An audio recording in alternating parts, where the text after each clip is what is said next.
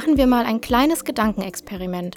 Wenn wir uns in zehn Jahren an das Jahr 2019 zurückerinnern, was würde uns dann wohl als erstes einfallen? Was war das Thema des Jahres 2019? Na, ein heißer Kandidat wäre wohl die Klimakrise, oder? Seit Februar 2019 protestieren die Menschen unter dem Motto Fridays for Future für schärfere Klimaschutzziele.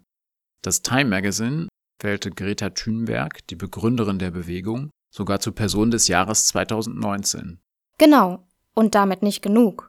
Metropolen wie Los Angeles, Vancouver und London haben den Klimanotstand ausgerufen. Viele deutsche Städte und zuletzt sogar das EU-Parlament sind diesem Beispiel gefolgt. Überall dort wollen Politiker sich bei künftigen Projekten und Investitionen an ökologische Standards halten. Und die neue EU-Kommissionspräsidentin Ursula von der Leyen hat verkündet, dass Europa bis 2050 als erster Kontinent der Erde klimaneutral sein soll, also dass die Menge an klimaschädlichen Gasen in der Atmosphäre nicht erhöht wird. Es dreht sich also alles um eine Frage. Was können wir gegen den Klimawandel tun, beziehungsweise wie können wir verhindern, dass sich die Erde weiter erwärmt? Wenn wir nach einer Antwort auf diese Frage suchen, kommen wir um eine Sache nicht drum herum. CO2, Kohlenstoffdioxid. Und schon sind wir beim Thema für diesen Schrödel aktuell Podcast. Wohin mit dem CO2?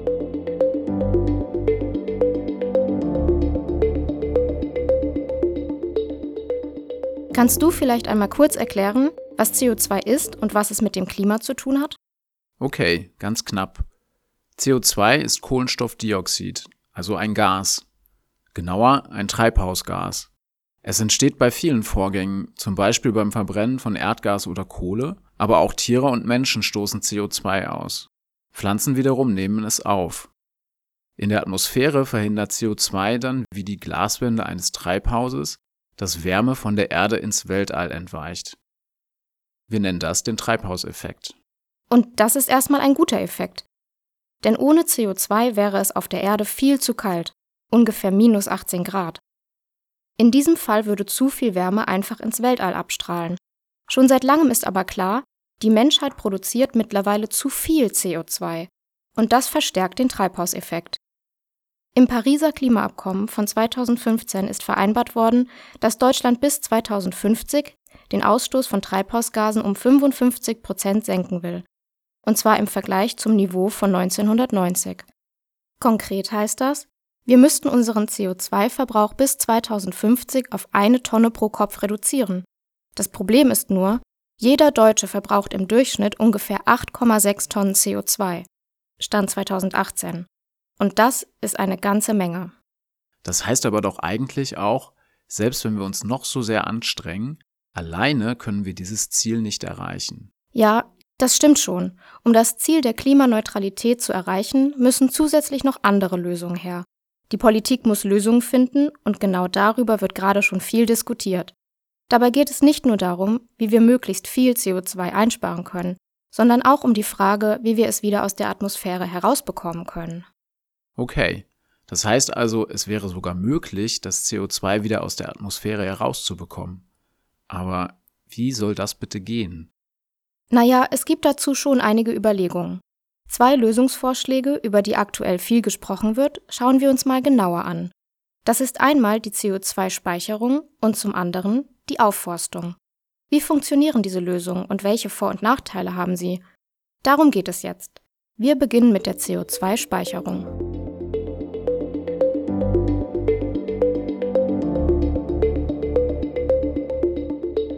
Die Idee klingt fast zu schön, um wahr zu sein. Wir filtern all das CO2, das wir so in unsere Atmosphäre pusten, einfach wieder heraus und lagern es unter der Erde. Aber kann man CO2 wirklich unterirdisch speichern?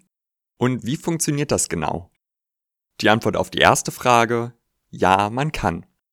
Es gibt schon Forschungsprojekte, die sich mit dem Carbon Capture and Storage, CCS, beschäftigen, also der unterirdischen Speicherung von Kohlendioxid in Gesteinsschichten, zum Beispiel an oder besser unter der Nordseeküste.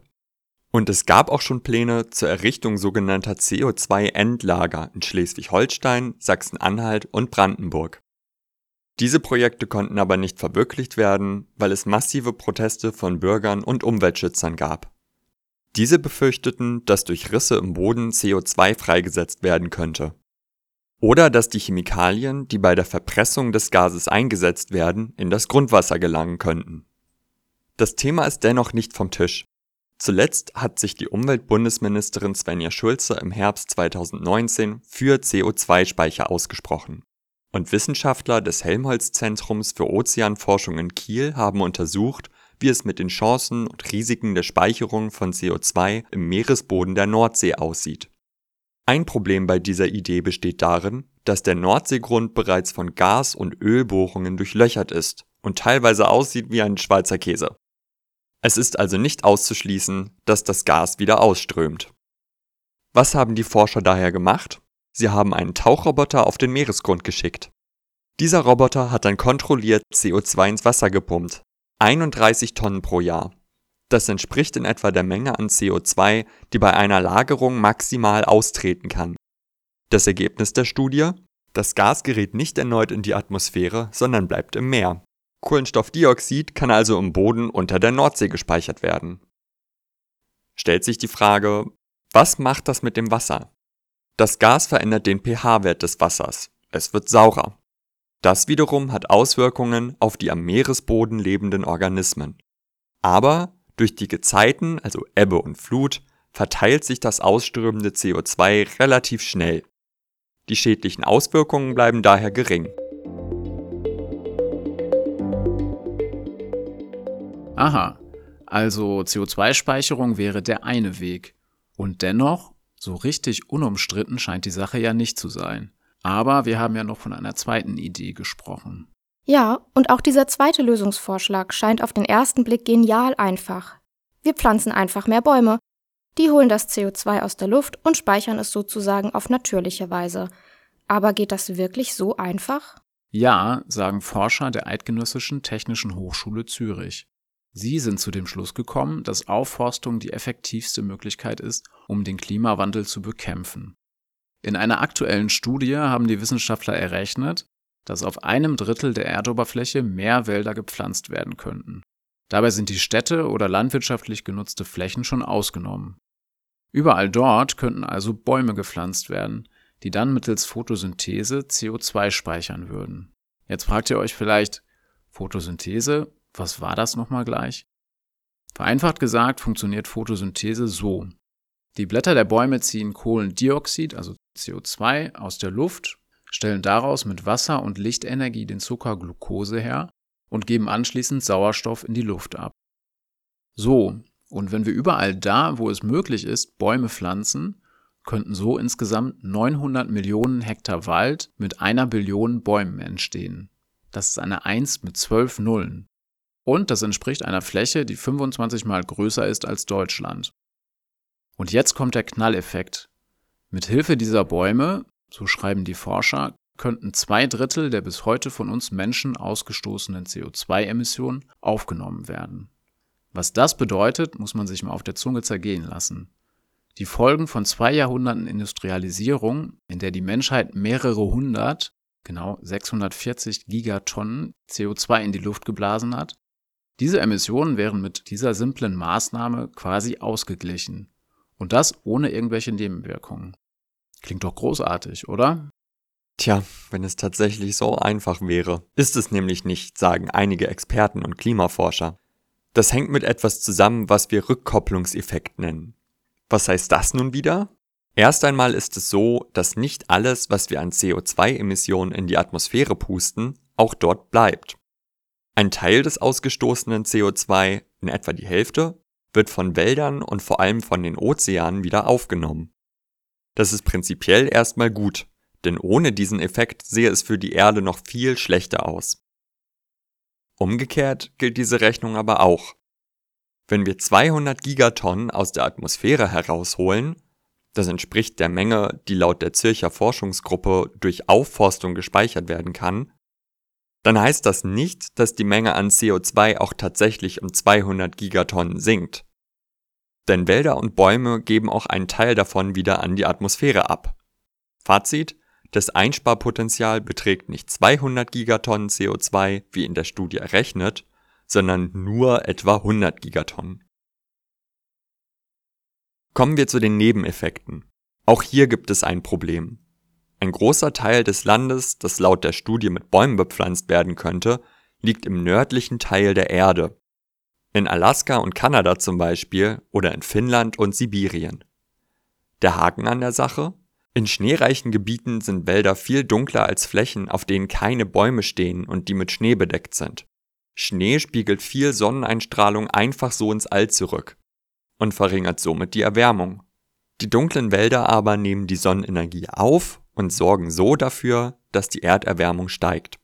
Und das könnte gerade in den arktischen Permafrostgebieten fatale Folgen haben. Wenn es dort zu schmelzen beginnt, kommt einiges zutage. Denn in diesen Böden liegt noch viel mehr Kohlenstoff eingelagert als in allen Bäumen der Erde zusammen, nämlich 1400 Gigatonnen. Und noch etwas kommt hinzu. Die Forscher haben in ihrer Studie auch Savannen und Grasflächen in Afrika als Ödland markiert, darunter Teile der Serengeti und des Krüger Nationalparks. Hier würde eine Aufforstung auch einen Eingriff in den Lebensraum von sehr vielen Tieren bedeuten. Das alles ändert aber nichts daran, dass Aufforstung ein wichtiger Ansatz im Kampf gegen den Klimawandel ist. Im Gegenteil, wir sollten so schnell wie möglich anfangen, mehr Bäume zu pflanzen. So etwas wie ein Allheilmittel ist die Aufforstung aber nicht. Wir müssen auch den Verbrauch fossiler Brennstoffe, also zum Beispiel Kohle und Öl, reduzieren.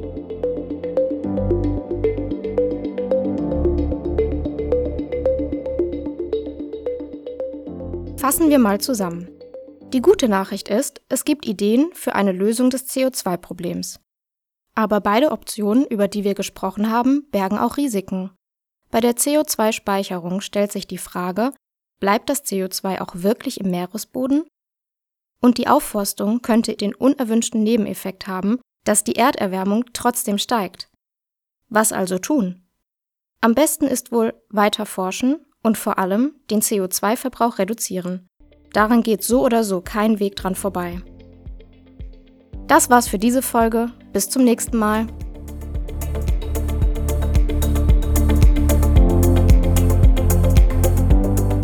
Weitere Infos und ein passendes Arbeitsblatt zu diesem Podcast gibt es auf www.schrödel-aktuell.de.